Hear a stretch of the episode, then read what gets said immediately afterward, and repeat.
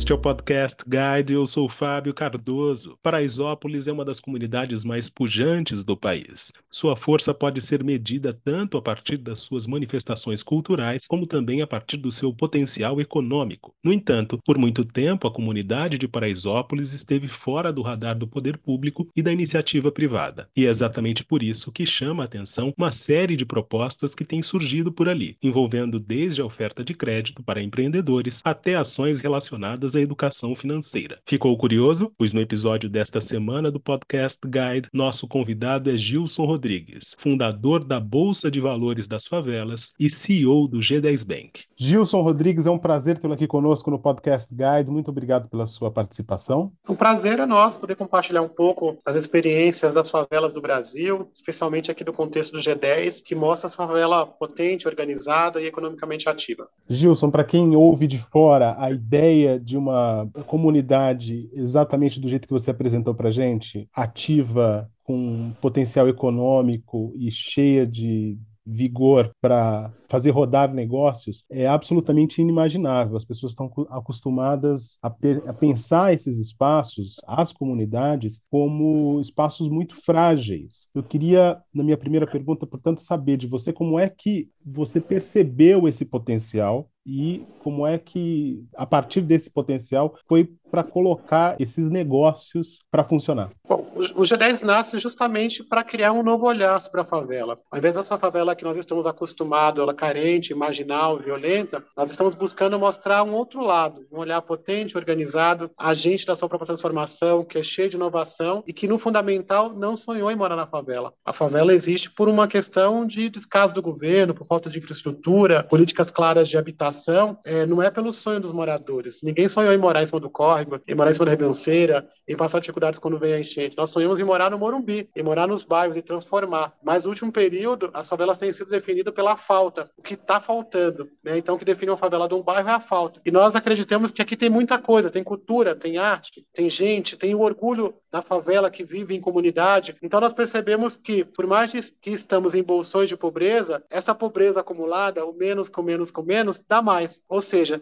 só no G10, por exemplo, existe um milhão e meio de pessoas, movimentando 7,9 bilhões de reais o seu potencial de consumo. Então, nós olhamos para isso e vimos que se a gente estimulasse a economia se a gente desbloquear os CEPs, criar programas de empregabilidade, se conseguir criar, fazer com que essa população, que apesar de estar com uma, num bolsão de pobreza, consumindo pouco, este pouco consumido de maneira concentrada representa um grande desenvolvimento econômico, gerando trabalho, renda, desenvolvimento. Então, nós criamos este bloco buscando esse novo olhar e o desenvolvimento de negócios que olhassem para os nossos problemas como soluções. Então, ao invés de a gente ficar olhando para os governos ou para os nossos problemas e procurando culpados, arrumando briga por aí, que a gente pudesse olhar e criar soluções para que essas soluções pudessem ser escaladas e outras favelas pudessem se inspirar a ter essa iniciativa. Óbvio que nós tivemos aqui durante o processo de pandemia um grande momento em que essas iniciativas todas se escalaram, principalmente porque nós conseguimos montar, através de uma rede que hoje está em 16 estados, 389 favelas, um movimento chamado Presidentes de Rua, que são moradores voluntários, onde a cada 50 casas ele cuida de 50 famílias. E aí, durante a pandemia, nós nos protegemos para cuidar da saúde. Mas agora, esses presidentes de rua viraram avalistas informais, quando o morador pede, por exemplo, um crédito no G10 Bank Participações. Eles viraram entregadores, quando nós precisamos fazer as entregas diretamente na residência do Favela Brasil Express, costureiras no Costurando Sonhos. Então, esta cadeia de 50 famílias lideradas por um presidente de rua é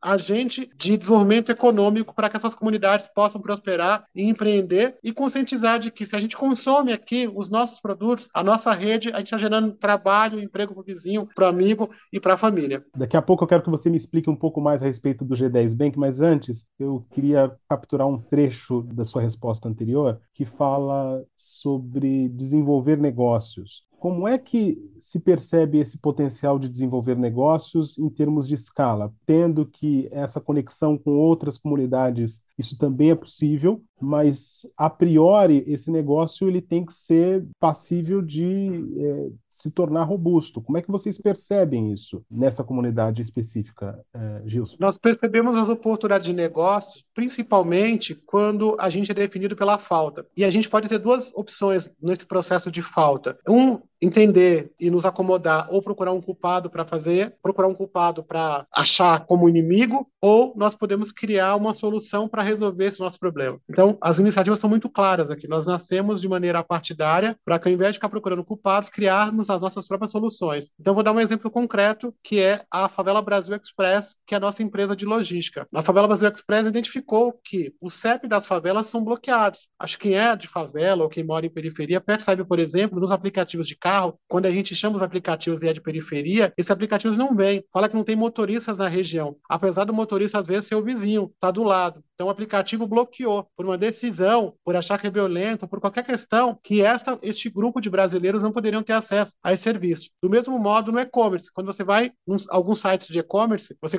digita o CEP da favela, simplesmente vai aparecer uma mensagem para você procurar uma loja, ou que aquele produto acabou, ou que ele não faz entrega nesse território. Então a Favela Brasil Express criou uma solução, através da criação de centros de distribuições dentro da favela, onde desbloqueamos os CEPs desses locais, e ao invés de falar que não entrega ou que a pessoa deve ir na loja, ele chega nesse centro de distribuição e o próprio morador faz a entrega porta a porta. Pra você ter uma ideia, em um ano, a Favela Brasil Express entregou um milhão de pacotes, movimentou uma carga em sete favelas de 600 milhões de reais e faturou 7 milhões de reais. Ou seja, se provou como uma realidade, como uma necessidade e trouxe dados de que essa população quer consumir. Então, agora, a partir desta realidade, nós estamos ampliando para 50 novas favelas em oito estados do Brasil, desbloqueando esses CEPs com a meta de chegar a 10 milhões de pacotes entregues. Então, na prática, nós tínhamos um problema que é a chegada de pacotes, ou chegada de encomendas, ou de cartas, ou de produtos no nosso endereço diretamente na nossa residência. Nós criamos de distribuição, desbloqueamos através da parceria com o e-commerce, e ao invés do e-commerce dizer que não entrega, nós entregamos na porta, na porta das pessoas e é, recebemos por isso. Fazemos a última milha para o e-commerce, desbloqueando o CEP das favelas. Agora sim, Gilson, o G10 Bank se estabelece como uma alternativa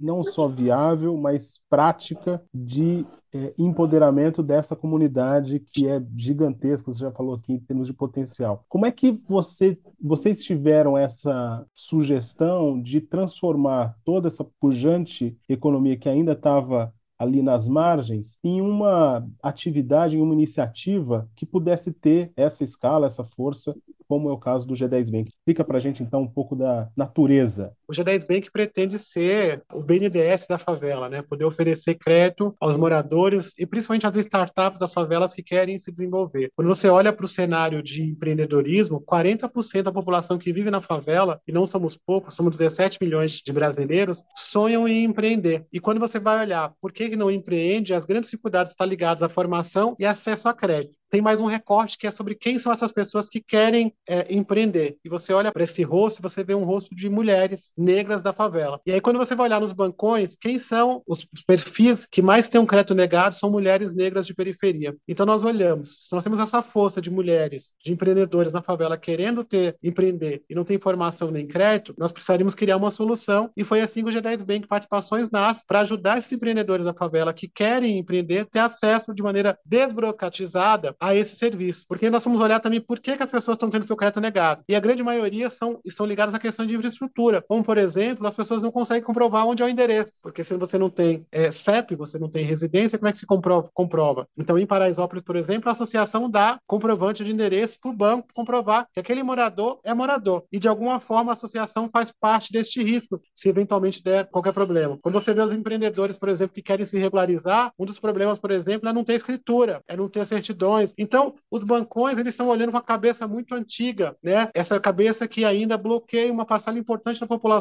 que não quer fazer parte do problema, quer fazer parte da solução. Afinal, as favelas movimentam 180 bilhões de reais. Isso sem estímulo, sem crédito, com o CEP bloqueado, sofrendo uma série de preconceitos. Imagine se essa população fosse incentivada, fosse estimulada. Quanto a gente não conseguiria estimular ou produzir ainda mais nesse Brasil que precisa passar por esse processo de uma crise que está cada vez se agravando agravando e que atinge muito a nossa população. Então, o G10 Bank surge como uma luz para esses empreendedores, para este recorte que, tá, que nós estamos olhando para além do CPF negativado, para além do comprovante de endereço. Nós estamos olhando para a figura, para a pessoa, para o empreendedor, para o negócio, percebendo o papel social que o banco deve cumprir. Óbvio que ele deve dar lucro, né? Nós fazemos investimentos, é, aportes de mil a 15 mil reais a uma taxa de 0,99%, ou seja, é uma taxa baixa que garante ali um retorno e administração. Mas nós percebemos que nosso maior valor, nosso maior retorno é quando a gente percebe, por exemplo, que uma das iniciativas como a Costurando Sonhos hoje emprega 89 pessoas costureiras, formou mais de mil pessoas durante o processo da pandemia, distribuiu 2 milhões e 500 mil máscaras no processo de Covid-19. Então, este é o valor que nós percebemos e este é o lucro que nós temos como resultado principal. Então, o Gerais Bank ele nasce num processo para desenvolver a favela, dar acesso ao crédito, para fazer com que as pessoas possam ter oportunidade de realizar seu sonho. E que tipo de negócio vocês já investiram nessa trajetória do G10 Bank, Gilson? O G10 Bank é muito novo, então ele surge nesse contexto da pandemia como uma solução. Nós investimos durante o ano todo 85 negócios, são negócios de áreas em que, mesmo com a pandemia, elas continuaram crescendo, como alimentação, logística, beleza, formação, então, foram, a gente foi olhar para esse cenário, para onde nós poder, deveríamos priorizar o crédito, e a partir disso nós conseguimos fazer 85 startups que é, estão é, sendo mentoradas e acompanhadas nesse contexto e que a gente tem visto excelentes resultados. Nenhuma das, das empresas que nós estamos ofertando crédito estão negativadas ou estão inadimplentes com relação ao trabalho, pelo contrário, elas já avançaram bastante e têm condição de, inclusive, já pagar 100% do crédito que foi oferecido. Mesmo com tão pouco tempo de vida, a iniciativa do G10 Bank já chamou a atenção de gente fora da comunidade. Eu queria que você contasse para a gente um pouco das suas viagens mais recentes, onde você pôde apresentar a história de Paraisópolis, a história das comunidades do Brasil e, no caso, a história do G10 Bank para o mundo. É, nós temos buscado levar essas soluções que nós estamos criando na favela para o Brasil inteiro poder olhar e se inspirar e escalar. O nosso objetivo é que as pessoas copiem mesmo e que façam e que mude esta realidade, né? Quanto mais mãos trabalhando neste contexto, mais avanços teremos. E acabamos de chegar de uma missão, que foi a missão em Nova York. Nós promovemos a Semana das Favelas do Brasil em Nova York, uma semana muito intensa. Na verdade, foram 10 dias muito intensos, onde nós pudemos ter a oportunidade de estar no coração financeiro do mundo, realizando um conjunto de iniciativas com bancos, com ONGs, com governos, para mostrar este olhar dessa favela que quer e precisa de oportunidades e de investimentos para transformar a sua realidade. Então, nós tivemos o primeiro primeiro momento, na abertura, no primeiro dia, falando na ONU, né? Nós tivemos com o embaixador João Eugênio. O Brasil, durante esse período, estava presidente do Conselho de Segurança da ONU, então nós visitamos a Missão Brasil, falamos do empreendedorismo e falamos da fome. Afinal, existem 33 milhões de pessoas passando dificuldades. No segundo dia, tivemos um grande momento que foi ir na NICE, na Bolsa de Valores de Nova York, onde nós fizemos um super café da manhã para 100 pessoas e tocamos pela primeira vez uma instituição de favela, um bloco de líderes de favela vai lá em cima e toca aquele sino. E foi como uma grande libertação, foi como um grande, um grande grito que dizia: queremos estar aqui, queremos que mais pessoas possam ter essa oportunidade, queremos ter IPOs de empresas da favela. Então, foi um grande momento para o G10 e para as favelas do Brasil, em que a gente percebe que a gente abre o caminho, abre o caminho para que mais pessoas possam ter possibilidades. Depois fomos na Câmara do Comércio Brasil-Estados Unidos, depois fomos visitar bancos como o BNP Paribas, depois nós fizemos um, uma festa bonita, que é o Favela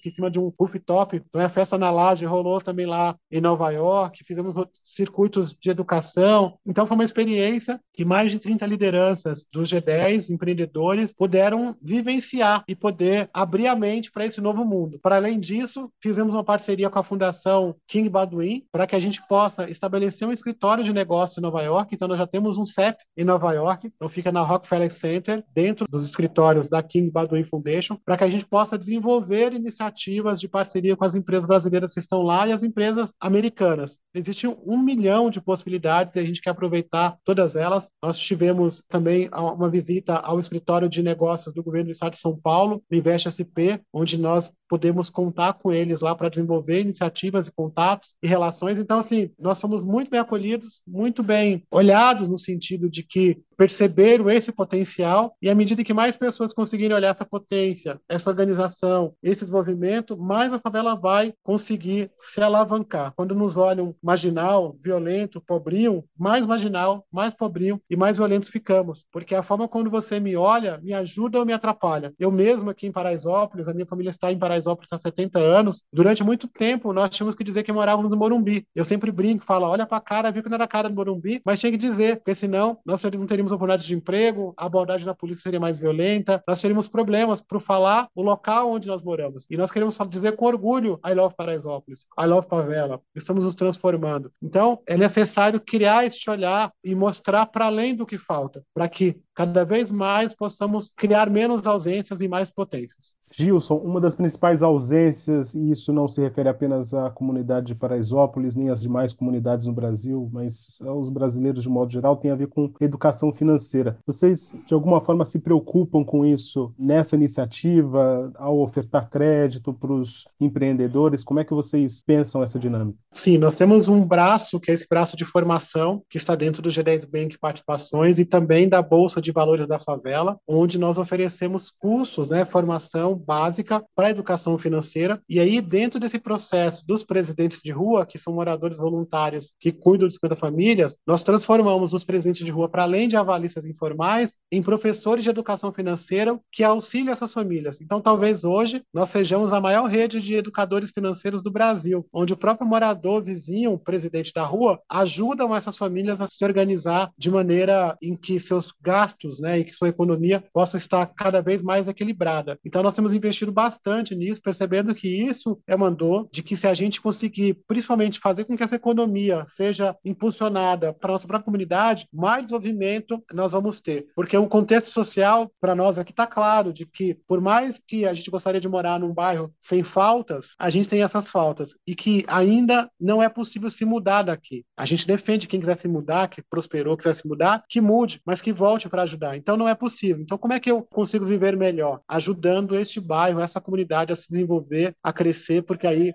Gilson, conta pra gente um pouco da Bolsa de Valores das Favelas. Como é que funciona? A Bolsa de Valores da Favela é uma plataforma de captação via crowdfunding de investimentos para startups de favela. Nós estamos com o edital, inclusive, aberto, as pessoas podem conferir lá no, no nosso site. E, basicamente, nós fizemos um processo de formalização da vaquinha, do bingo, do pedido de dinheiro para a família que as pessoas pedem para montar um negócio. Então, elas podem hoje comprar uma ação, que é o que chama DIV, que está dentro da plataforma DivHub, em que as pessoas podem aportar nesses negócios a partir de 10 reais, elas recebem este lucro proporcional ao que o empreendedor definiu lá de volta. Então, é uma plataforma em que as pessoas podem investir de maneira organizada, formalmente autorizada pela CVM, regulada pela CVM, onde nós temos feito é, e colocado nossas startups lá para que elas possam receber captação e se desenvolver. Isso melhora de maneira coletiva e assim nós temos trabalhado. Gilson, daqui para frente, quais são os projetos que vocês têm em mente, que vocês querem desenvolver nos próximos meses? Nós temos muitas é, iniciativas que vão surgir ainda este ano. Para vocês terem uma ideia, nós somos 18 iniciativas hoje que trabalham cerca de 800 pessoas aqui nesse pavilhão. É, movimentamos 35 milhões de reais no ano passado e só uma das iniciativas esse ano vai movimentar 102 milhões de reais. Então, estamos tendo um crescimento bastante organizado e acelerado, tendo em vista as soluções que temos criadas. Mas mas vamos partir de 18 para 32. Né? Então, nós estamos desenvolvendo uma, uma frota de carros para resolver a questão dos aplicativos, estamos montando o G10 Saúde, o G10 Autos. Então, são várias iniciativas para criar soluções para programas e necessidades que temos aqui. Também estamos desenvolvendo esta é, iniciativa internacional. Nós estaremos agora, aqui um mês, durante o mês de setembro, visitando e lançando um programa na Itália, do, do programa Costurando Sonhos. Então, vamos ter uma iniciativa. Nossa ideia também é fazer algumas atividades que a assemelham com a Semana das Favelas do Brasil em Nova York. Teremos o nosso Summit, né, que é o nosso encontro nacional, o Slam Summit 2022. Então, o Brasil inteiro deve vir a Paraisópolis para o encontro de uma semana para falar sobre empreendedorismo de favela. Então, nossos planos continuam muito potentes, muito fortes e, mais do que isso, com resultados. A gente vê muitas organizações, por vezes, fazendo muito barulho, muita fumaça sobre empreender na favela, sobre como desenvolver negócios nesse contexto, mas mostrando muito muito pouco. E aqui no G10 a gente pode falar com orgulho de que essas iniciativas estão aqui funcionando, dando dinheiro e que saltam os olhos. Então são programas de impacto social, de negócios de impacto social, que a gente fala que aquecem o coração, mas que enche o bolso, porque nós percebemos que a melhor forma de ajudar o Brasil neste momento é ajudando as pessoas a terem dinheiro no bolso, porque a mulher que está sofrendo violência doméstica, o jovem que quer ir para a universidade, quer viajar ao mundo, que quer empreender, dinheiro no bolso é a solução e nós temos aqui caminhos para ajudar a resolver isso. E o caminho é basicamente parar de procurar culpados e buscar propostas e soluções que resolvam o nosso dia a dia. Gilson Rodrigues, foi um prazer tê-lo aqui conosco no Podcast Guide. Muito obrigado pela sua entrevista. Obrigado por ter compartilhado conosco um pouco da história das comunidades do Brasil e tenho certeza que a gente vai voltar a falar. Prazer meu. E aí nós temos buscado falar que não queremos viver um Brasil dividido, um Brasil separado por muros, um Brasil com uma parte pode estar no home office e a outra parte pode passar fome. Que cada um possa possamos fazer a nossa parte para desenvolver esse Brasil e sermos visíveis. São 17 milhões de brasileiros morando na favela que fazem parte do Brasil. Esta foi mais uma edição do Podcast Guide. A nossa lista completa de entrevistas está disponível no Apple Podcasts, no Deezer, no Google Podcasts, no SoundCloud e no Spotify. E no aplicativo O Guia Financeiro, além dos nossos podcasts, você encontra muito mais conteúdo sobre o mundo da economia em diversos formatos.